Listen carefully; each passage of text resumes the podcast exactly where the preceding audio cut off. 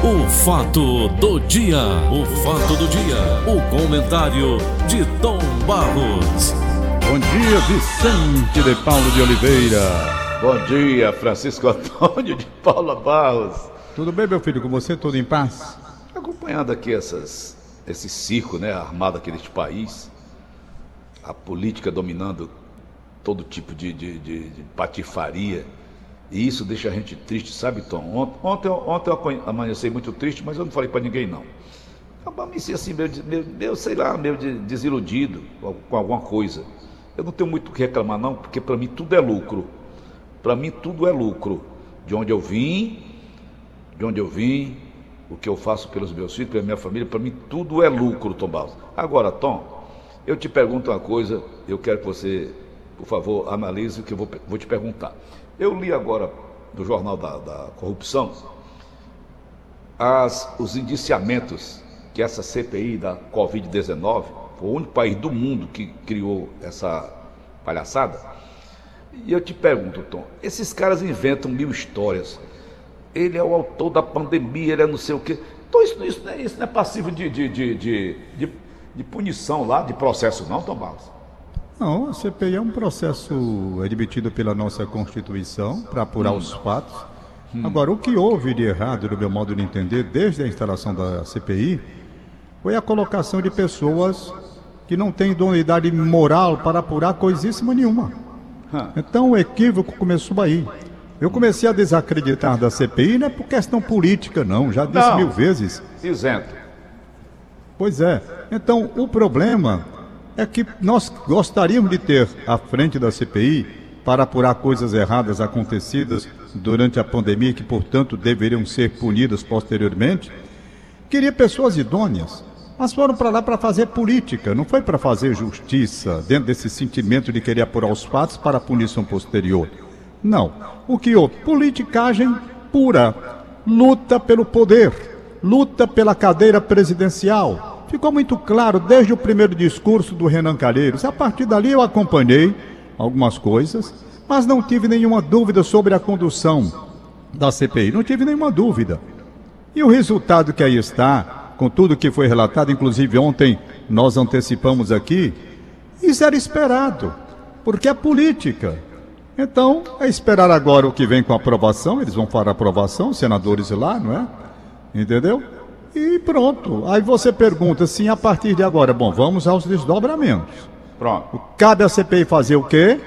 Apurar. Mas teria que ser apurado o fato com isenção e não foi.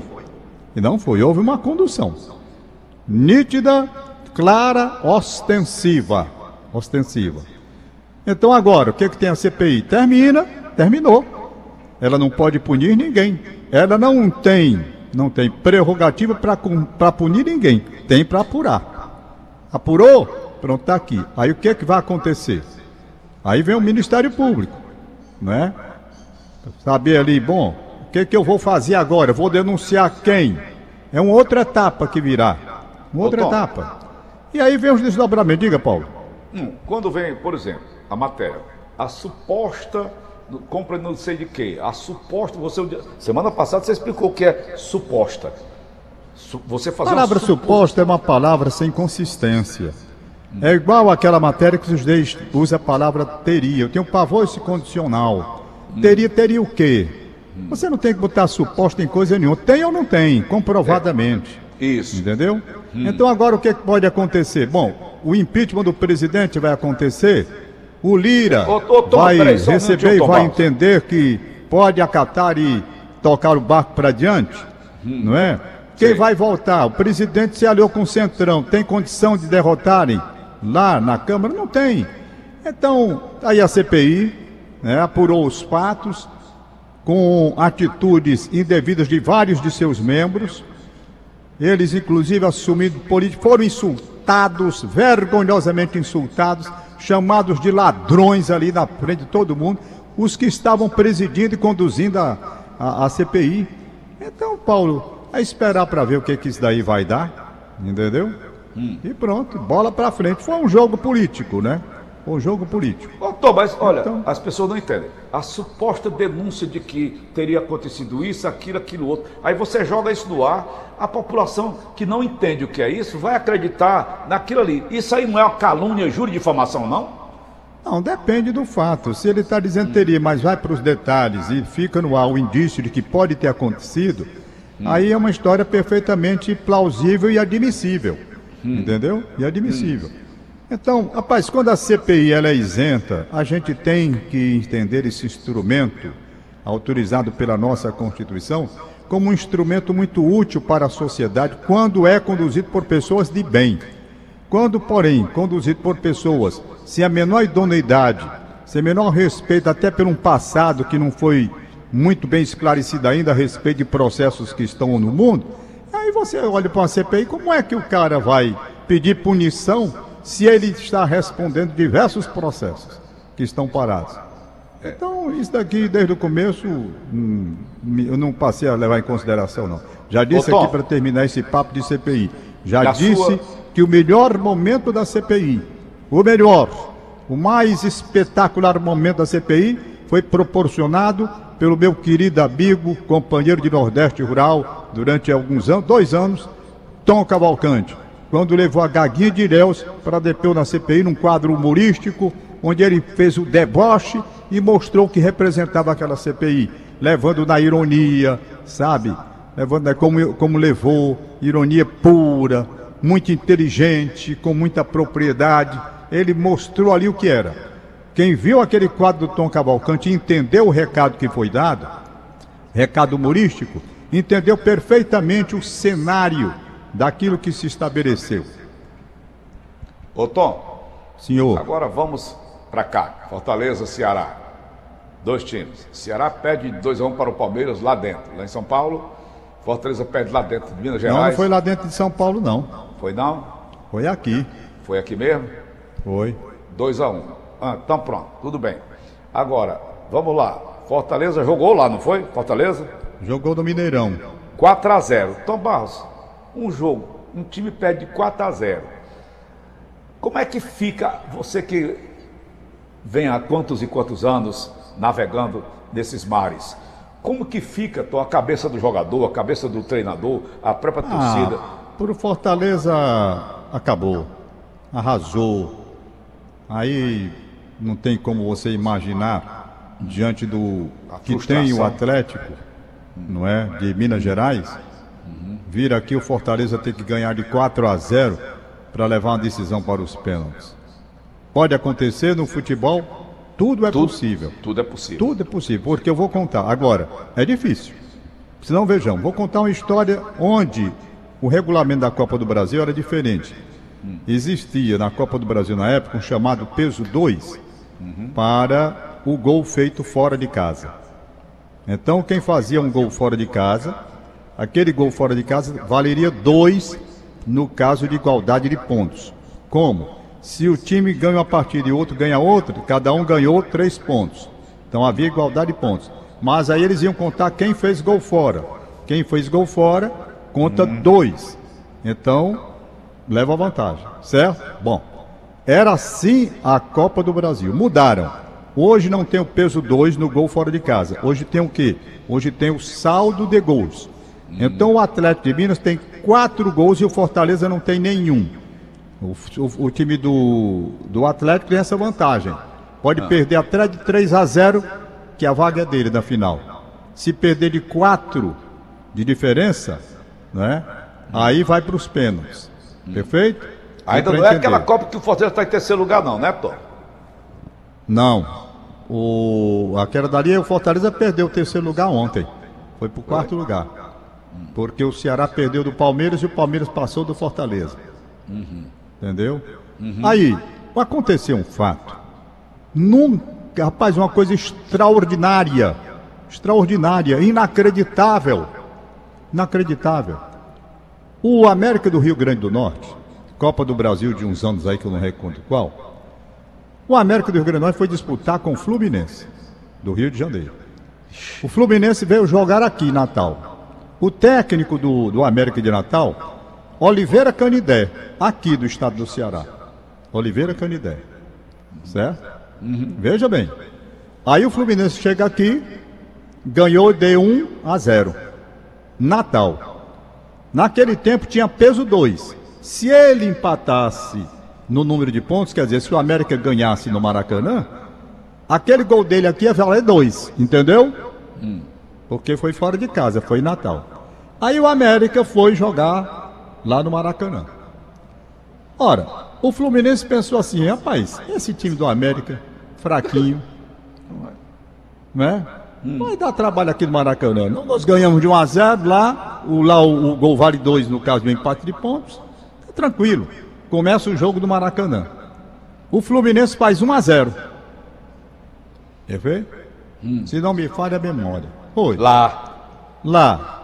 Resultado, nessa história toda para terminar e concluir, rapaz, a coisa foi tomando um rumo diferente. Este América fez um, depois fez dois, e depois fez três, e lá vai confusão, segura os homens, segura os homens. Terminou, sabe quanto o jogo do Maracanã? 5 ah. a 4 pro América. Eita, pô. Dá certo? Uma chuva de gols. Chuva de gols. E o América desclassificou o Fluminense. Isso é um fato dificílimo de acontecer. Por exemplo, no caso do Fortaleza aqui, eu acredito que a coisa está definida. Fortaleza pode até ganhar o jogo. Afinal de contas, ontem não foi um dia legal, mas tem dia que dá melhor. Né? O time estava numa situação tática muito boa, o time do América. E a superior, o time do América, não o time do Atlético, é superior mesmo e deve ficar com a vaga. Pronto. No outro quadro, que todos os cronistas diziam, do Sul e Sudeste, que a final da Copa do Brasil seria entre Flamengo e Atlético de Minas Gerais. O Atlético realmente está com a mão na vaga, praticamente é dele. Mas o Flamengo não foi assim, não. Chegou lá no estádio lá dos homens, lá do Atlético do Paraná, fez 1 a 0 os homens fizeram 1 a 1 2 a 1 o Flamengo empatou, então não tem nada definido ainda não. Não tem nada definido. Flamengo é melhor? É. Vai jogar no Maracanã a decisão? Vai. Então pode realmente dar, mas não foi tão fácil como eles acreditavam. Eles acreditavam que o América, que o Atlético atropelaria o Fortaleza, como atropelou, e que o Flamengo passaria por cima do Atlético do Paraná. Não passou. Então é. vamos ver o que, que vai dar. Mas tá bom de futebol, mais tarde tem mais. futebol da TV Diário, canal 22. É, você estava falando, Paulo, sobre nossos filhos. Eu digo a você com a sinceridade de, da minha alma. Vendo a situação do Brasil como está, eu vivo extremamente preocupado com o futuro dos meus filhos. Muito preocupado. Desses, principalmente desses trigêmeos. Porque os outros já estão encaminhados. Os outros já têm. Né? Então, Janine é enfermeira, está bem, na profissão dela. Marcel, publicitário muito bem por sinal, muito bem, graças a Deus. Marcel Antônio Rodrigues Barros está muito bem. Vitor Ranolfo está indo maravilhosamente bem na empresa que ele tem com esses negócios de web, que ele se meteu e descobriu um nicho muito bom. Parabéns a ele, né? Inclusive fez até uma matéria agora lá com o Felipe, o, o Felipe, com o Rodrigo do São Felipe, né? Então, uhum. essas coisas que acontecem, está muito bem, graças a Deus. Pois bem, então, é, a Alessandra já é professora, concluído o mestrado, está encaminhada, tudo bem. Agora os três, esses três aqui. Rapaz, eu olho para cada um deles, não tem nenhum gênio. Eu não tenho filho gênio, rapaz. Meus filhos são comuns, não tem nenhum gênio que conhece isso, não, não tem isso. Meus filhos são todos comuns. Estão ali Normais. naquela média, sabe alguma coisa, tá, outra não sabe. Não tem nenhum gênio, nenhum. Nenhum. É tudo é, comum do povo mesmo, aqui como eu, como você. Não tem, porque tem, tem pai que tem filho gênio, né? Meu filho é um tem. gênio, é isso aí. Eu não tenho. Meus meninos vieram tudo comum do povo mesmo. Sabe alguma coisa? São no estudo? Mediano. Mediano. Não tem nenhuma sumidade, não. Tem nenhuma sumidade. Como o pai também, eu nunca fui sumidade. Nunca fui. Então, não tem isso. Foi bem. Eu não estou vendo futuro aqui no Brasil. Não estou vendo. Não estou vendo futuro aqui no Brasil para esses, esses profissionais aí que eles vão ser. Então, é uma preocupação. O Brasil está numa situação difícil. Rapaz, eu estava vendo agora esse aumento, os, os rapazes preocupados. O sujeito vive numa situação difícil, Paulo. Aí busca uma profissão. Muita gente foi buscar esse negócio de Uber. Não, agora o Uber vai ser a salvação. Não tenho emprego, vou É. para negócio de Uber. Aí a gasolina dispara. O cara que trabalha no Uber, que depende do preço da gasolina, meu amigo, como é que, que ele vai viver? Entendeu? Porque a corrida começa a subir.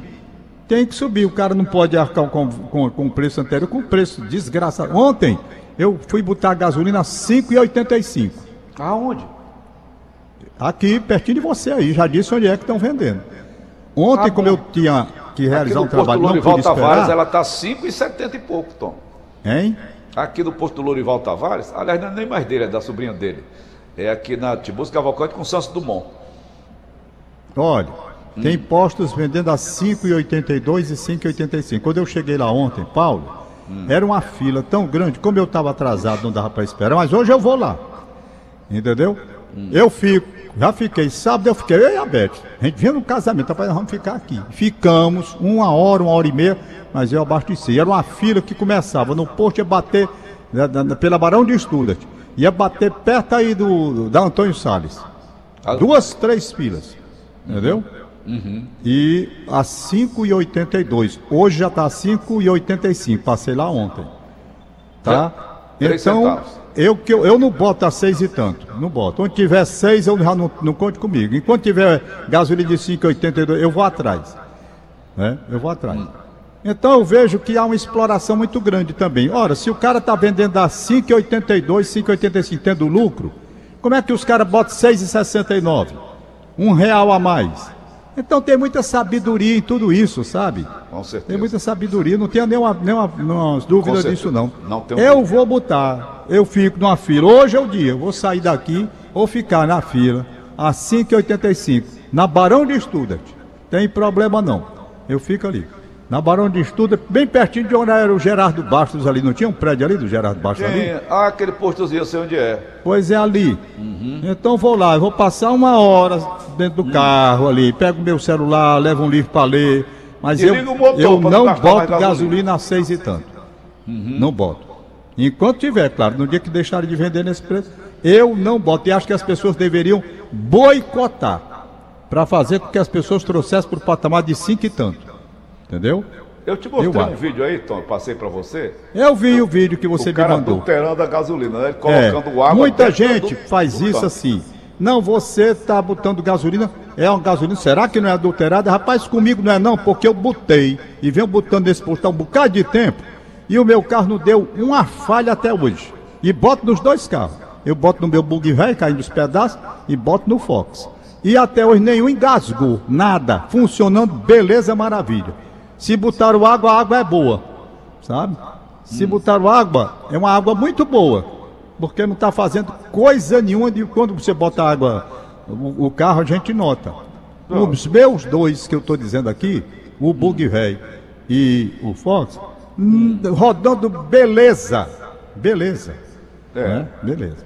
Tem nada de água não, é, é sabedoria da negada, que é para dizer assim, olhe, cuidado, que é para poder encarecer. Conheço isso, essa marmota. Tom, é igual, é igual o, o pai de Pedro. Pai de Pedro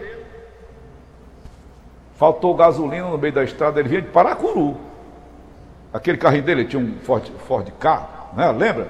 Lembra? Pai de Pedro Castelo Branco. Aí eu vinha um pouco atrás, o carro dele, puf, deu prego de gasolina. O meu também estava quase vazio o tanque, esperando chegar ali do Garrote, lá do Hernando Viana. Isso, aquele do posto do Hernando Hernando Viana. Mas estava muito distante ainda, lá perto de São Gonçalo do Amarante, para colar. Eu disse, Padre Pedro, o senhor é padre, é vigário. Por que, é que você não enche o tanque d'água? Né? Pois ele não pegou cola, Antônio, veio bem lá. Botou um, um, baldezão daqueles de, de- de água dentro do tanque dele.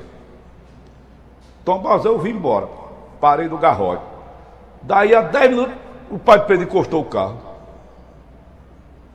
Eu digo, pai Pedro, como conseguiu a gasolina? Ele disse, não, cheio d'água, como você disse. Então, o tanque está cheio d'água, vou mandar tirar agora.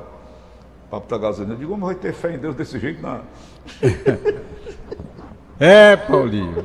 É muita fé. Fé de mais e fé de menos. Então, mas Olha, é aniversariante de hoje. mentindo, eu não minto. Tom Não, me tá conhece há certo, 40 não, anos. Eu é nunca verdade. mentira na minha vida, né, Tom? É verdade. A coisa que seu pai deixou, como foi? Seu pai deixou? A verdade e as estrelas do céu. Pronto. Vamos aos aniversariantes de hoje. Vai, manda. Quero abraçar meu amigo João Lucas Landim Moreira. João Lucas, rapaz. João Lucas é doido por aviação, tem oito anos completando hoje, esteve lá no clube, ficou apaixonado pelos aviões, bateu foto com o Valdônio no avião dele. João Lucas, um beijo, saúde, paz e prosperidade, meu querido amigo. Hoje eu vou aí na sua casa ver você.